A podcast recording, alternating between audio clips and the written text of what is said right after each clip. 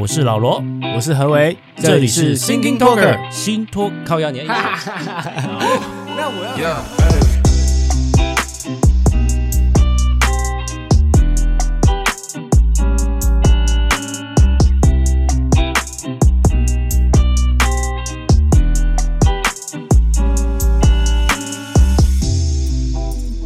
我我觉得哈，嘿，我我们常常会在。有一些呃，无论是政策上的一个新闻啊，或者是宣传上面，我们会看看常常看到一些标题，像是什么二代健保啊，对，或者是什么长照二点零啊，或是工业四点零这种这种标题，我们喜欢下标题，对，呃，也算啊，对，那但是其实我们对实质内容其实没有那么清楚，嗯哼，刚好那个长照的部分，何伟你家是不是？刚好有有用到这个对相关的，我们家家人刚好现在有在使用，需要被照顾。长照二点零，说到这个照顾，我我我家以前我阿公还在的时候，也是就是有需要，因为没办法自理的状态下，必须要请外劳嘛。嗯，那我所理解的这个照护的这个体系啊，就是如果说你今天家里有需要被照顾的人，那你可以请。外劳应该说外籍看护，对，或者是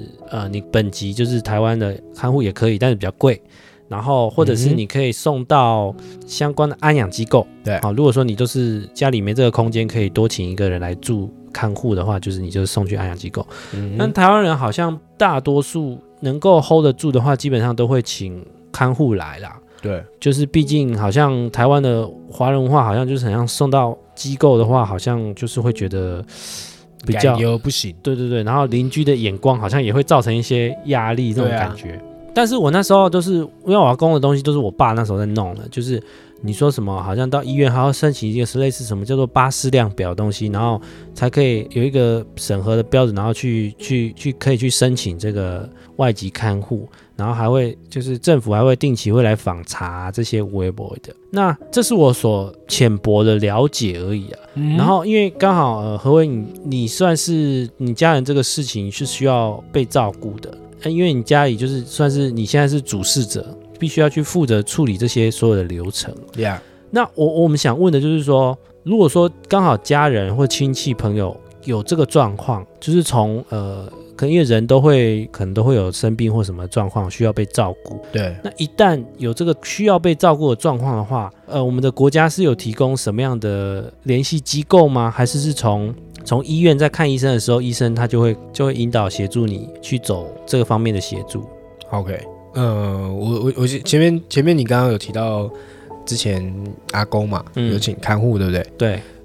我其实我不知道，因为我们现在讲的是长照二点零嘛，对不对？对，我其实不知道一点零是什么样子，嗯，因为一点零的时候我还没有需要这个东西，我甚至不知道一点零是是怎么概念。哦哦哦，我们二点零只是一个说法嘛。对，我们简单来说，长照什么二点零或概念就是用国家的经费来补助这些需要被照顾、需要花钱请照顾的这些家庭。没错，那只要你符合这个，只算是一个社会福利的概念。对，它是它是一个福利，它是一个补助。对，但是它也是有条件的。是，那它有其中一个条件就是，像你刚刚说，阿公有请看护。对，如果你有请看护，你就不能申请长照二点零。哦，它这是一个相对的东西。OK，所以长照二点零它是这是其中一个条件，补助你经费。对，还有还有补助经费。那还会透过你申请完之后，他会请专业的评估人员，嗯，来评估，呃，你需要被补助的等级。那以长照二点零来说，有八个级别，嗯，那每个级别就是有相对的补助的经费的数量呃数字这样子。所以我得到长照二点零的经费，我可以拿来请看护吗？啊，不可以，不可以。所以它长照二点零是它它其实是有规定你这个经费要怎么用的。它的经费有几种？嗯，我我们先定义一下，你那个阿公那个是。二十四小时在旁边走嘛？对对对对对。那居服员就是所谓长照二点零的服务人员，嗯，居家服务人员的话，那个是两种不一样的东西，哦、不一样的人服务人员哈。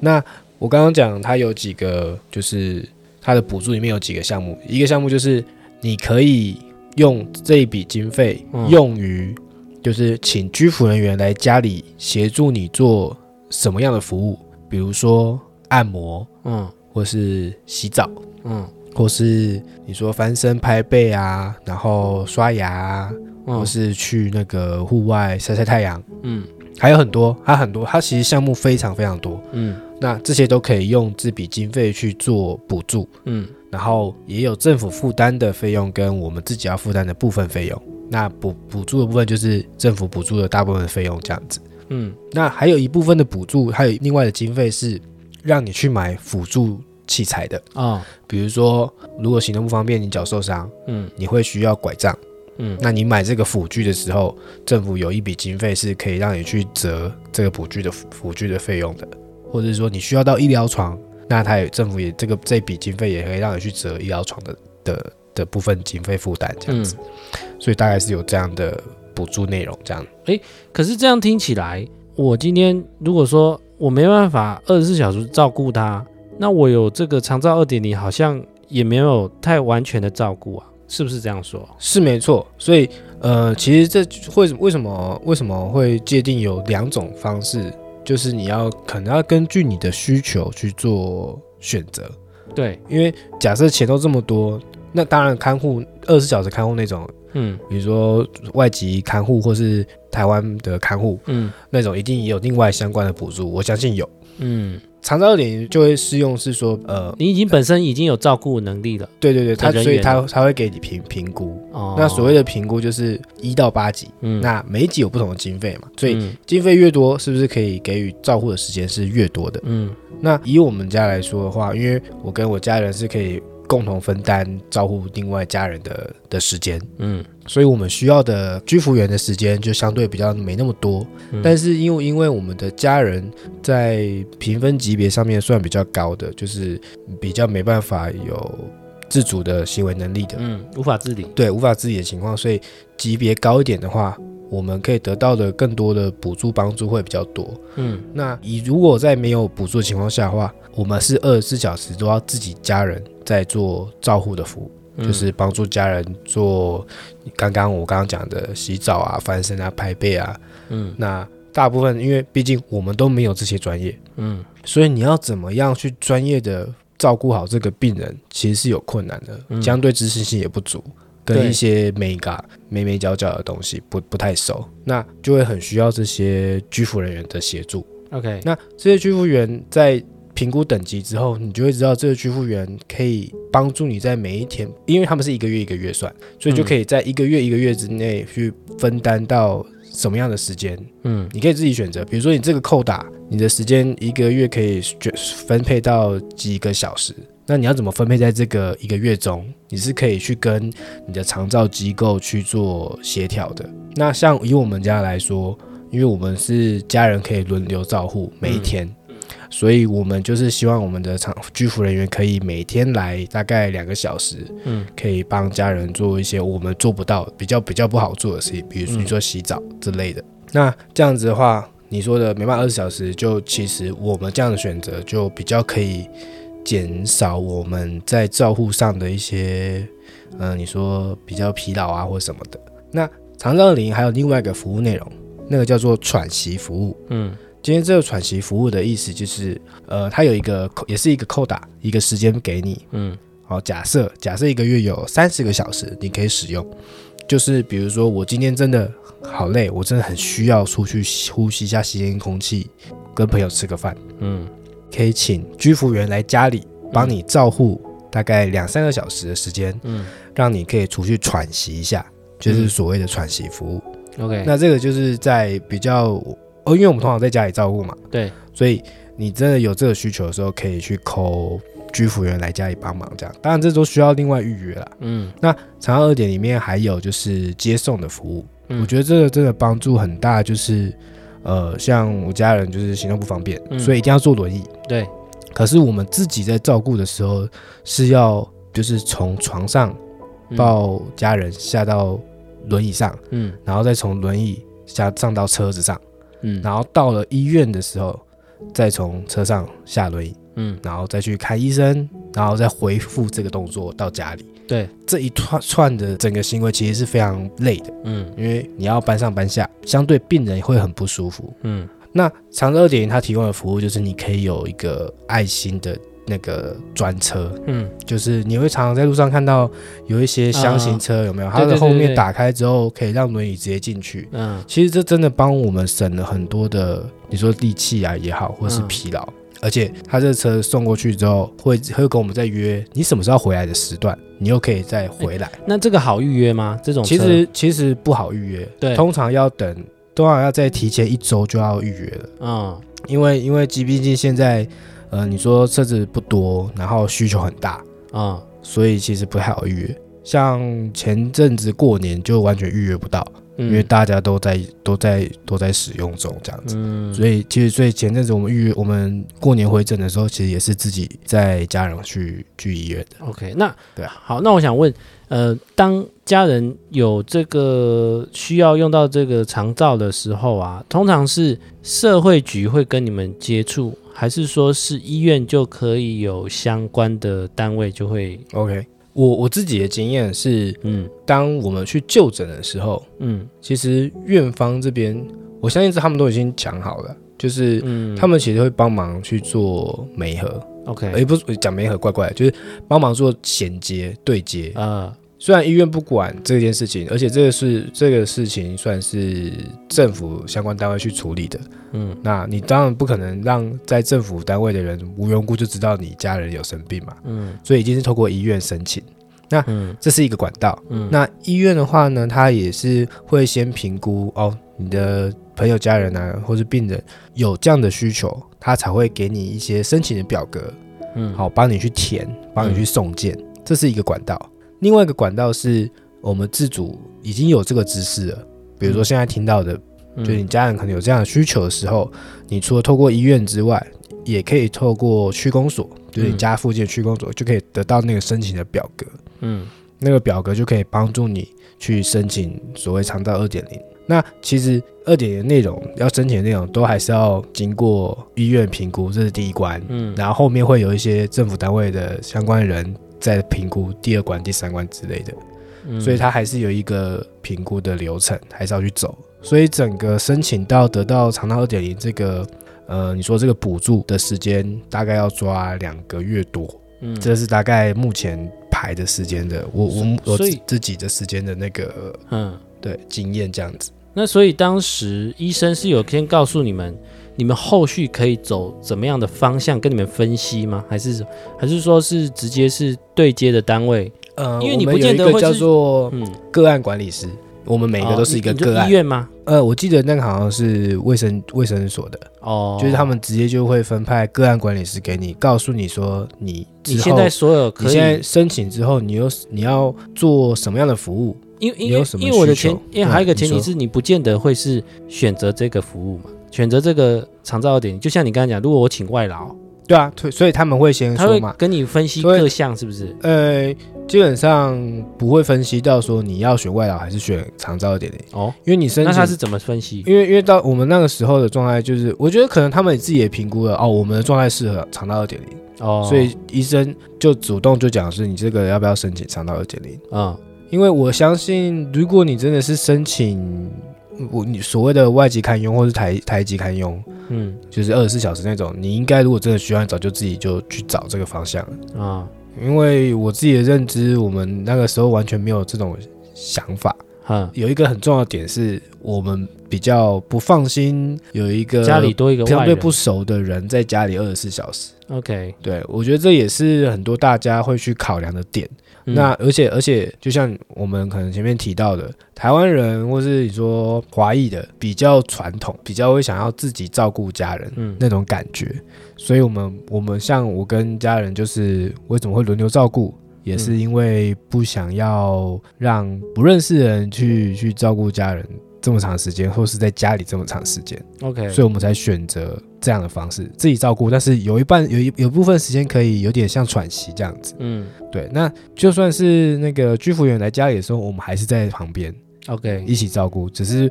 相对就可以减轻一些负担这样。对、嗯、对，就大概是这样的途径。OK，那照顾这段时间等于算是，如果说是一个上班族来说，就是其实考验蛮大的，对不对？就是毕竟你要上班，然后回来又要类似照顾病人，我觉得是哎、欸，像我觉得我们家这样子的算不错吗？也不知道，因为我自己创业，所以我的时间安排算是弹性的啊。所以你说跟家人互相交班，就是因为我们互相照顾，一起照顾嘛，嗯，互相交班的时间就可以比较好乔。然后我我另外一个家人是就全职离离离开了原本的工作，全职照顾家人。嗯，对，我觉得很伟大，非常非常佩服。嗯，因为因为我自己在创业中，我没办法说离职就离职。那如果我是一个有在外面吃人家投入工作的人，嗯，我觉得相对这样的人会比较去会去找看护类型，就是所谓二十四小时的那种，嗯，嗯，因为他没办法，我没办法在大部分时间在家里去照顾。嗯，所以我讲，我相信大部分如果真的是找看护类型考量，我觉得相对他考量的点，就是因为他是吃人家投入的，嗯、他必须很多时间在工作上面，没办法这么自由。嗯，因为为什么我们会聊到这个问题？因为我会觉得，毕竟大家的家里长辈可能年纪越来越大，有可能都会有这个状况的需求。Yeah，然后我觉得当发生的时候，其实会蛮慌张。应该说是不知所措的，嗯哼，去不知道说该怎么面对，因为毕竟以前家里还会有长辈可以去帮你处理更上一辈的事情，对。然后，所以我才会问你说，嗯，当发生的时候，你的状况是呃是医院吗？还是你刚刚讲到的区公所.所以就是让大家心里等于是算是有一个底啊，就是说知道说，当发生状况的时候，是我们的政府是有一些政策是是可以帮助到我们的。哦，对对对，我觉得这个真的是蛮，你说。我因为我毕竟我们就是接受这个算是补助嘛，嗯，所以我觉得，当然我的认知会觉得这蛮得正的，嗯，就是在这个整个家人生病的过程、就医的过程中，嗯，我们也是慢慢慢慢知道有这些东西，嗯，也不是说我们一开始就有这个知识就就去找了，但是在你越你这个病况需要的时候，在医院方或是你说个案管理师方，他会直接。告诉你有这个东西，然后要你问你要不要申请，嗯、就是他不会说你有事没事就突然就告诉你说，哎，你要不要申请长到二点零？不是，他是他知道你有这个程度的需求了，他就会告他就会问你说，你需不需要申请这个东西？嗯，对，所以所以我觉得在台湾这方面。我不知道其他国家或是其他的福利怎么样，可是我觉得这个方面我真的可能我们也是受益的关系，所以我觉得蛮好的。嗯，对，也蛮感谢有这样的一个方案补助在 OK，在这个方面有需要的人身上。嗯，我我补充一下，其实我们今天有这个嗯长照二点零，就是长照的这个东西，因为它是需要补助的嘛，那它的经费一定要有一个来源嘛.所以来源的话基本上就是税收啦。那那我们一跟，因为我们一般的所得税啊那些，基本上都是我们政府本身一般的那个预算里面就已经会用到了。嗯，那长照二点零这东西等于是算是后续新出来，就是等于是社会的演化，所以造成说我们还要有这个额外的需求，也就是必须我们开拓，